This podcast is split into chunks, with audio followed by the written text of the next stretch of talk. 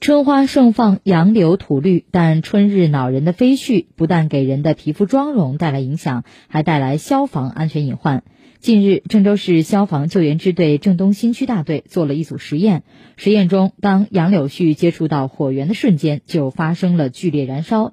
从试验画面，记者看到纱窗上的杨柳絮遇到明火后瞬间燃烧，不到十秒，连带纱窗周边的塑料物质一起被引燃。郑东新区消防救援大队消防员刘崇告诉记者，经过多次试验，证明杨柳絮具有易燃属性。杨柳絮的中散结构包含了大量的空气，自身又含有油脂。不仅容易附着在易燃物上，而且极易燃烧。一旦遇到明火，就会在短时间内轰燃且快速蔓延。如不及时控制，极易造成火烧连营。据了解，开花飘絮是杨柳树正常的生长繁殖现象。当杨树的果絮将要成熟，如白雪般的杨絮就会四处飞扬，且互相粘黏，产生聚集。在这一时节，杨柳絮引燃绿化带等火灾案例时有发生。郑东新区消防救援大队防火监督员吴娟表示，根据有关规定，随意点燃杨柳絮引发火灾。轻则受到行政处罚，重则触犯刑罚，造成财产损失还将承担民事赔偿责任。因此，广大市民在日常生活中注意身边是否有成片的杨柳絮，发现后最好用水打湿，及时清理。这个市政部门呢，最好是及时的进行清理，